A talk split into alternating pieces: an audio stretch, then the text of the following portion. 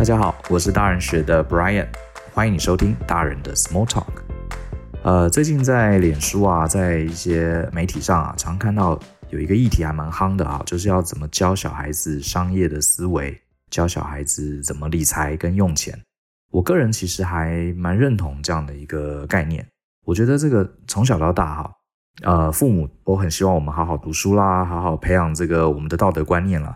这部分没什么问题哈，可是对于钱的观念，其实我总觉得大人啊是有点口嫌体正直哈。怎么说呢？举个例子，像大部分啊、呃，我们小时候师长啊什么都希望我们好好读书，功课很好。所以在学校里面呢、真正功课很好、成绩很好的人，我们的父母都会要我们好好学习他们，好以他们作为榜样。呃，在这个社会上啊，有一些什么博士啊、教授啊，非常优秀的人啊，爸爸妈妈也说，哎，你要跟他们看齐哈，你看他们。读很多书，然后很有智慧，这点没有什么问题哈。可是你看哈，钱这件事情，父母从小到大给我们的教育啊，就其实有点矛盾。比方说呢，你明明知道钱可以拿来做很多事，爸爸妈妈呢常常也觉得，你也感觉到他，他很在意钱。可是呢，对于社会上一些很有钱的人，我们的父母啊，却常常给我们一种反面的教育。比方说，你看有钱也不能代表什么啊，有钱也不一定快乐。好，你看这些商人啊。呃，都很无良。你看，这很矛盾哈。成绩好的人，哈，父母希望我们成绩好，希望我们获得更高的分数，然后希望我们去学习这些成绩很好，在成绩上的成功者。可是，这个钱这件事，明明我们很想要，好，很需要钱，好，爸爸妈妈常说啊，没有钱了，不可以给你买玩具，好。可是呢，对于真正在钱这个 KPI 上很成功的人，我们好像又不羡慕他，又觉得他是不对的，好，他赚那么多钱啊，一定是个坏蛋。所以这个从小到大，其实我觉得小孩子啊，对于这个父母的这些态度啊，其实是很敏感。呃，很多小朋友就对于钱这件事情，其实有充满了这个这个呃矛盾的看法。我觉得这跟父母的教育也有关哈。如果真的钱大家都爱，那为什么不拥抱他？那真正很会赚钱的人，我们应该跟他学习才对。好，就像成绩很好的人一样。你看我们从小到大教育啊，尤其是我猜可能是华人圈啊，特别对这个钱。呃，在小孩子之间的一个看法是很矛盾的。举个例子，另外一个就是我们从小到大都看这个哆啦 A 梦。你看看哆啦 A 梦啊，在里面几个主要的角色，我问你哦，哆啦 A 梦里面哪一个小朋友家里最有钱？我想你一定知道，就是小夫。小夫的长相是什么样子？你看一副尖嘴猴腮、很狡猾的样子。好，他每次都跟着这个胖虎啊欺负这个呃大雄，然后呢，这个非常臭屁，东西也不借给大家，好，就是一副这个尖嘴猴腮、这个无良商人的后代的样子。你看，这就是我们从小到大，好，对小孩子钱的教育。你看，这个小夫家里很有钱，他就是这副死样子。所以你看，这个其实啊，我觉得这这种教育的矛盾，现在慢慢啊，很多人也注意到了。如果啊，这个世界是确实是围绕着商业这样的思维在运转的。为什么我们不让小朋友从小到大就开始建立一个正确的金钱观念？好，甚至培养一些商业的思维。我所以我自己还蛮认认同哈，最近这样的一个趋势。呃，不过我倒觉得啊，呃，想要训练小朋友、训练年轻人正确的这个商业思维啊，我倒觉得不一定说要花大钱去上课。我反而觉得自己呃家庭里面的教育啊是还蛮重要的。像我自己并没有生小孩，可是我其实呃，因为本身是做教育事业，而且我自己也喜欢小孩子，所以我总是啊抓住一些机会跟小孩子聊聊天。我觉得倒呃，我的出发点倒不是说想要教会他什么啊，因为我自己的观念，我也不敢百分之百确定我的金钱观就一定是最好的，而且加上啊、呃，我们这个四十多岁的人啊，我们的观念老实说不一定适合现在还很小的小朋友。等他长大之后，说不定我们的观念又不对了，又需要更新了。不过我自己比较喜欢的是跟这些小朋友聊聊天，呃，甚至会呃把话题啊带到一些商业啊、金融啊、金钱这样的观念去。一方面呢，刺激他们思考，丢一些问题给他们，刺激他们思考；另外一方面，也听听看他们对这样的议题的理解程度，还有他们的价值观。好，我觉得还蛮有意思的。那我就举最近一个例子哈，呃，大概啊没多久以前啊。啊、我的亲戚就是我的小外甥，他住在高雄，他现在是呃九岁十岁，小学三年级哈。他从这个高雄难得跑来台北玩啊，然后我们他来拜访这个台北的亲戚，然后我刚好那天有空，我就陪着这个小外甥一整天，然后就跟他有机会聊聊一下啊，还蛮有意思的。呃，我们一开始啊，这个碰到是在车站碰面，好，车站碰面呢，他就跟我抱怨了，说他妈妈很小气。我说你为什么说妈妈小气？他说妈妈这个答应啊，要给他买 Switch 的游戏机，结果一直都没有买。然后诶，我就觉得这个很有趣啊，我就问他说，你想要买 Switch 游戏机，那这跟妈妈小气有什么关系？好，我当然知道答案了，我只是故意用这些简单的问句啊，刺激他思考。他说，呃，因为妈妈。要花钱给我买啊，那你看他不买，他不想花钱，所以他很小气啊，而且他答应我了。我就说买游戏机要钱，为什么一定要妈妈买给你呢？结果他就说，因为妈妈是大人啊，大人有钱，我是小孩，我没钱，当然要妈妈买给你。然后我就跟他说，那你想不想赚钱？他说，呃，他就愣了一下，他可能从来没有想过他是小孩子也要赚钱的事。我说，你如果人生中有很多想要的东西都要靠钱的话。你应该要努力想办法自己哈思考怎么赚钱。你长大之后啊，就可以赚钱买自己想要的东西。然后他就点点头，他好像觉得有点道理，啊，就这样聊聊了下去。然后我们当时那天去陪他去看亲戚，我们到的是呃捷运的土城站。然后呢，在土城站我们出站之后呢，去拜访了亲戚，绕了一圈又回来。然后我们决定再搭捷运啊去台北车站去吃饭。然后呢，到了台北车站。我就是趁机问他了，我说啊，因为他是高雄小朋友嘛，所以他对台北也不熟。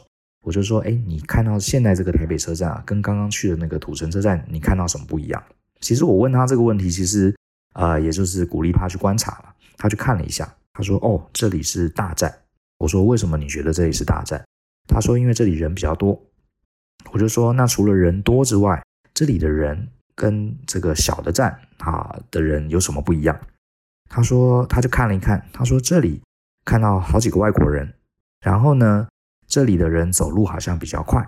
我说还有呢，还有什么不一样？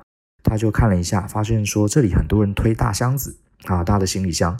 那我就问他说，为什么这里的人这个走路比较快，而且很多人推大行李箱，可是小的站就比较少？他就想了一下说，哦，因为他们要转高铁啊，他们要去搭飞机，所以要去比较远的地方。所以会带行李，诶，这个就是很有意思哈，这是小朋友的观察。那我就继续问了，那除了这里的人走路快要拿行李之外，大的站还有什么不一样？除了人以外，啊，其实我这些问题也很简单，就是刺激他去观察思考。然后他看了一眼就说，嗯，大站的店比较多。那我就再问他喽，为什么大的站是商店比较多？他就说，哦，因为。大家要买伴手礼啊，因为我们刚刚走着走着啊，我问他这个问题的时候，刚好看到那个台北捷运的地下街有很多的店哈，都是卖吃的。他说，因为大家要买伴手礼啊，我就说哦，不错，你的观察蛮好的。然后走了两步，看到好多卖书的、卖服装的，我就问他说，呃，那为什么服装店也要开在这里？有人会买衣服当伴手礼吗？他就说，诶，对吼，好像不会买衣服当伴手礼。那我就说，那为什么服装店也要开在这里呢？他就想了一想，他说：“哦，因为这里人很多，很多人就会来逛街，逛一逛，可能看到好的衣服就会买衣服。诶，你看啊，这就是他的思考，我觉得还不错啊。他懂得说，这个车站人多人潮跟这个商业啊开店啊是有一个正相关的。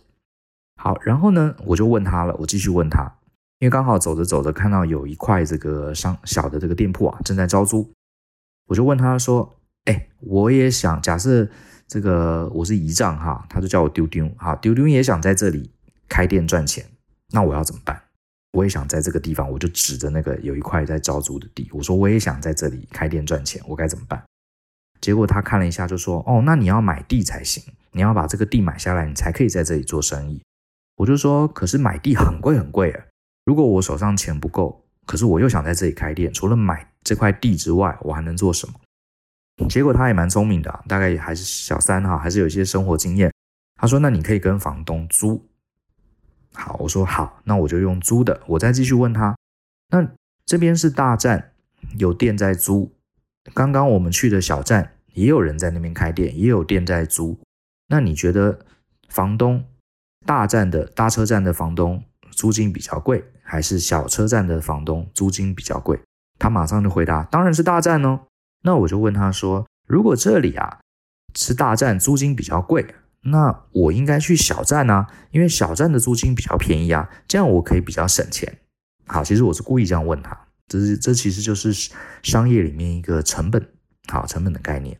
呃，那我觉得小三的小朋友其实还蛮有 sense 的哈。我老实说，我不知道他 sense 会那么好。他马上说不对，你应该还是要在大站开店。我说可是大站租金那么贵，为什么我要付那么多钱在这里开店？他就回答：这里人多啊，你会赚的比较多。可是赚多租金也贵啊。他说如果你好好做，你这边这个生意你做得很好哈，很多店员呃店呃客人来。你虽然租金比较贵，可是你赚的更多，所以你扣掉租金之后，你最后还是可以赚比较多。老实说，他讲这个我还蛮 surprise 的，因为我自己可能没有呃小孩，我不知道一个呃九岁的小孩他可以他可以理解这个呃营收跟成本好减掉等于利润净利润的概念。其实这个就是财报净利润的概念，他居然有这样的概念，所以其实一方面我质疑他思考。另外一方面，我自己也觉得哦，原来一个九岁的小朋友还蛮聪明的哈，他有这样的概念。我说哦，很好。然后走着走着呢，我们就经过了台北车站，有一家那个 Zara，我就指着这个 Zara 好的招牌，我问他说：“这个英文你会不会念？”他就说他不会啊，我就念给他听，这个叫 Zara。然后他看一看这个 Zara，他就说：“哦，这个店好高级哦。”好，他就说 Zara 好高级。然后我就跟他补充一下啦，我就说啊、哦，这个 Zara 是西班牙的服装店哈，他的老板赚很多很多钱哦，曾经还当到世界首富。然后我就问他说，那你知道为什么 Zara 的老板会这么有钱吗？然后呢，因为这个店啊很高级很漂亮，所以这个小外甥就说，因为他卖很贵的衣服，好，他的衣服很贵。这时候我就跟他说，其实 Zara 的衣服啊不能算是很贵哦。好，它算是一般的价钱，正常的价钱，比它贵的很多。所以呢，我说其实不贵哦。所以你的意思是说，衣服一定要卖很贵，东西要卖很贵才会赚大钱吗？那可是它没有很贵哦。我就这样跟他讲，等于是给他一点 challenge。那我就说，是不是东西一定要卖很贵才会赚大钱？他想了一下，就说，如果东西卖不贵，那要卖很多很多也是可以赚大钱。那我就跟他说，那所以 Zara 的东西很便宜，所以赚大钱喽。所以，我是不是以后卖东西，我在假设我在这边开店，我就卖很便宜很便宜，我就可以赚大钱，因为就会卖很多嘛。其实我就是刻意啊，在训练他这个呃价格定价跟市场供需哈这样的一个观念。我想说他大概搞不清楚哈，结果没想到他居然回我哈，他说不行，如果东西太便宜就很烂呐，很烂反而就没有人要买。那我说那我该怎么办？我卖贵不一定赚钱。可是我卖便宜，如果很烂又没有人要买，那我该怎么办？最后他就说出了一个 CP 值的概念。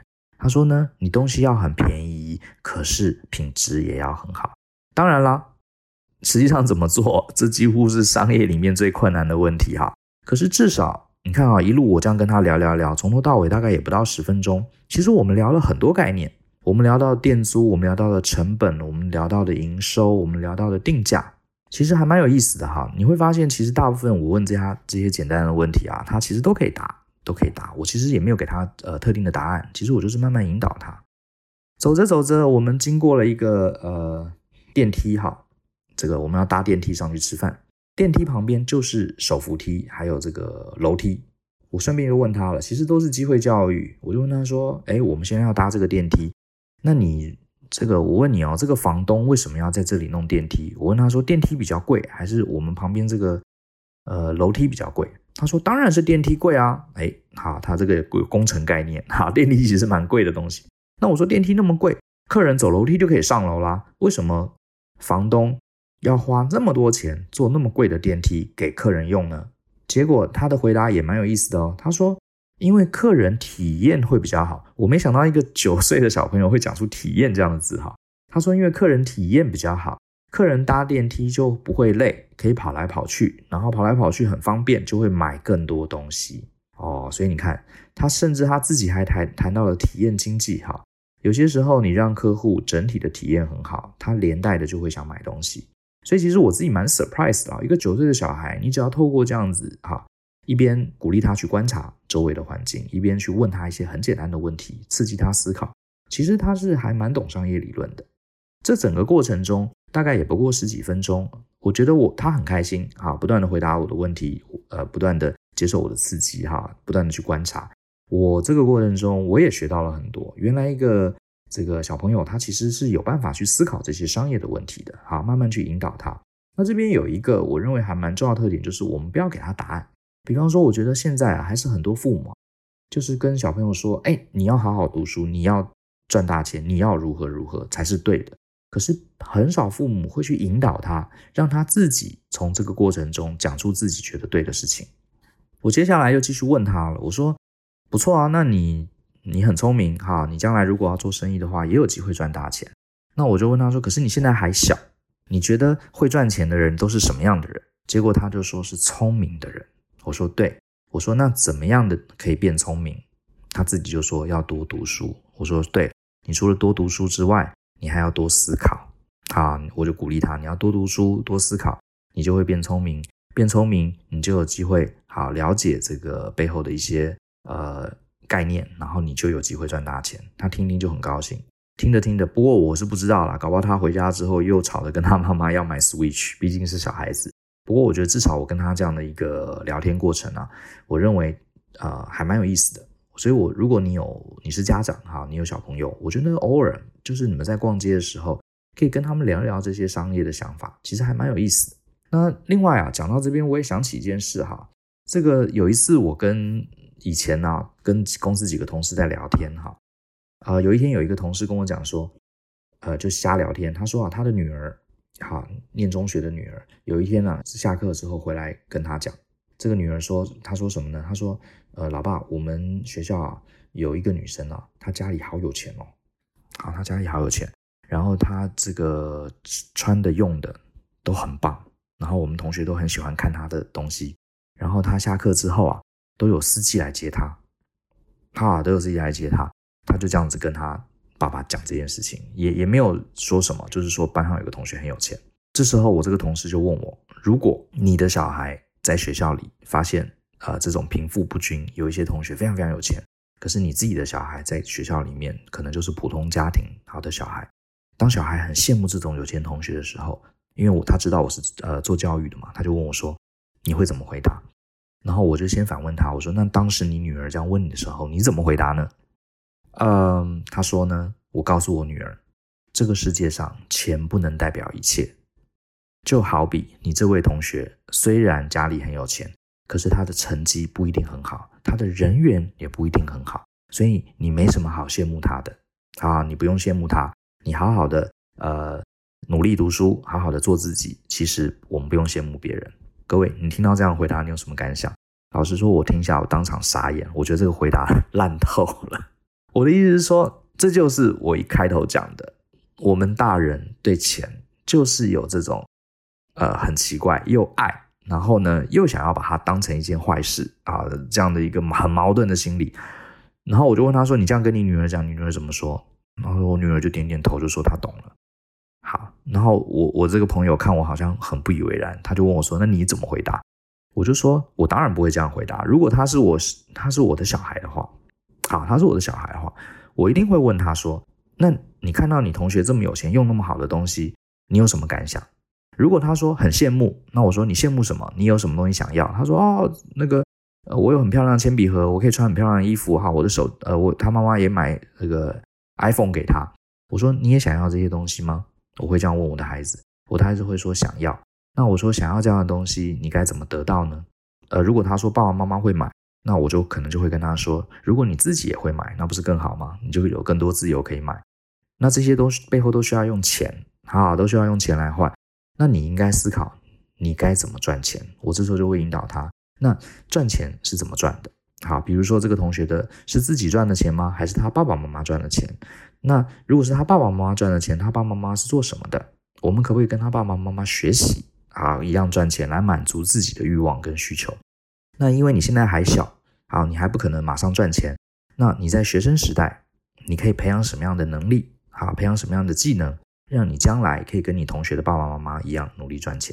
我觉得我自己哈，当然这是很主观哈，呃，可能你也会觉得，哎呀，你这个是理论派，你自己没有小孩，对。可是我觉得搞不好就是因为我没有小孩，我可以更 持平的看这件事情。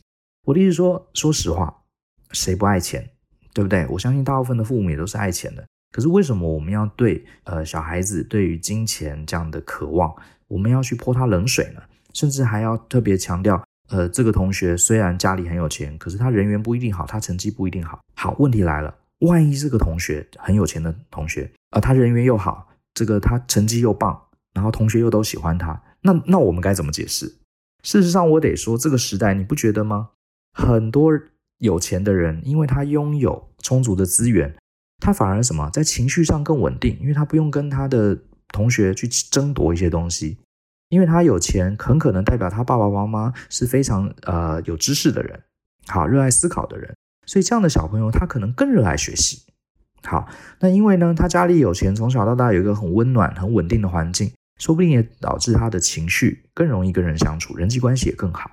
我的意思说，我们不应该啊去这个污名化好这个财富。我自己认为，我比较欣赏清教徒，美国清教徒。还有犹太人，他们对钱的看法，他们认为这两个宗教，清教徒跟这个犹太啊，犹太教当然是很不一样的宗教哈。可是他们对于钱都有一个很类似的看法，跟我们华人啊是完全不一样的。我们华人总喜欢把为富不仁啊这这些挂在嘴巴上，可是清教徒，美国的清教徒为什么会让美国啊在这个北美十三州时代就一路崛起哈？还有这个犹太人的经济实力也是全世界上都占有一席之地，因为他们的宗教啊给他们一个概念，就是你啊。为了要这个歌颂神啊，你就应该努力工作。那至于这些金钱跟财富啊，是因为你努力，你做对了事情啊，你遵从这个上帝，所以上帝给你的奖励。然后你拿到这些奖励，你应该拿去帮助更需要帮助的人。所以他们对于赚钱的人，他们甚至会有一种宗教上的欣赏，代表你做对了事情了。你在世俗上，你有这个信奉上帝，你有好好遵从教义，你认真的、刻苦的、努力的工作。最后钱只是怎么样，只是一个结果而已。我觉得他们这样的教育啊，会导致这两个民族哈，这两个民族他们在商业上确实是比我们华人要好。而且我觉得这还不是说会赚钱这个问题，我觉得至少他们是呃把钱跟我们人生的价值观啊，把它我英文叫 align 哈，就是把它共线，就是说共同一条线，它是它是符合的。那我们华人的很多教育是矛盾的，明明又很爱钱，又要说有钱的人是不对的。那这个是给小孩子一个非常非常困惑哈，一个一个困惑的教育。那至少清教徒跟犹太人，他们在钱这件事情是统一的。小朋友愿意赚钱，小朋友想要获得更大的东西，他们会鼓励小朋友去学习怎么样获得财富。那我认为这个时代当然也变迁了哈。这个我们虽然都是华人世界受的儒家文化思想教育，可是我觉得啊，我们应该把这个儒家文化里面那种反商。的思考，我觉得他真的太陈旧了，太落伍了哈。你看看周围，其实老实说，这个世界啊，很多很多很有钱的人，他们其实反而是做了更多为这个社会有价值的事情，因为他们手上有资源嘛。那你说对，有没有为富不仁？一定有。可是我认为，大部分的有钱人，大部分哈，都是靠自己的智慧，靠自己的努力，慢慢堆积起来的。那如果我们也希望我们的孩子将来很有成就，然后呢，能够满足自己的生活所需。为什么我们不从小就鼓励他们要喜欢钱这个东西，而且要取之有道，而且训练他们怎么样透过思考、透过知识、好，透过努力的工作、透过勤奋、合法的、合理的来获得这些金钱？我认为这个才是我们这个时代啊，呃，我们大人们该给小朋友的一个教育。好，这是我的看法。那给他们教育也不一定说非得送他们去上课哈，让他们读很呃很艰难的财务的书，我觉得倒也不用。那商业是无所不在的，你跟小朋友去逛街、看电影哈，你永远我们周围是被商业的这个各式各式各样商业的活动给包围的。那就从日常生活中跟他聊聊天，问问他观察什么，然后用刚刚这样子，我们不断用问句的方式去引导他。我相信你的小朋友从小到大，第一个他对钱呐、啊。会有一个正向的看法啊，而且他会认真观察所有成功赚到钱的人是怎么做的，他也会把这些动力啊连接到他平常的学习上，那这样不是很好吗？呃，这是我个人对小孩子的金钱观的一个看法，希望对各位家长有所帮助。那农历年也快到了，我们有很多机会跟家里的小朋友相处。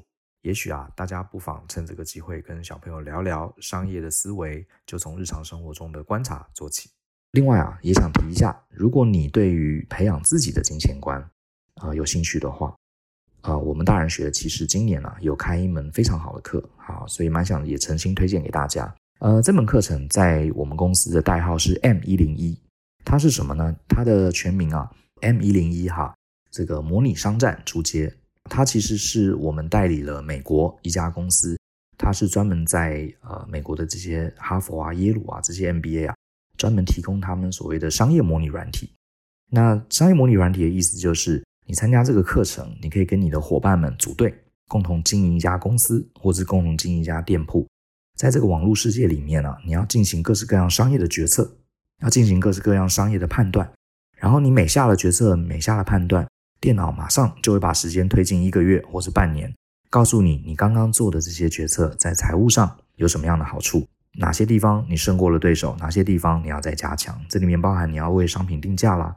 你要花多少钱研发啦？你要付给员工多少薪水啦？啊，你要怎么样培训员工啊？还有你要怎么控制这个进货、销货跟存货？啊，当然你也要看懂财务报表。呃，我认为我们大人啊，应该自己，不管你是哪一个行业，你不一定要是商人。事实上，我认为你越不是商人，你越是一个专业的上班族，你越应该自己先建立好这个商业经营的思维。那我们从小到大的训练都是，比如说你受工程师的训练，我们就是把产品做好。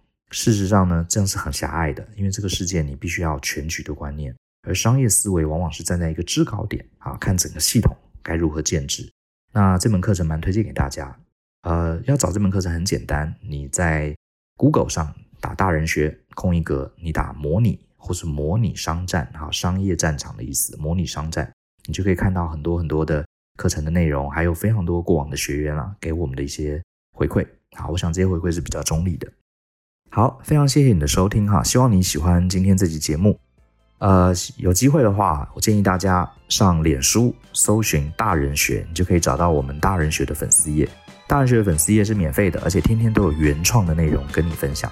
请继续跟我们一起相信、思考、勇于改变。我们下一集见，拜拜。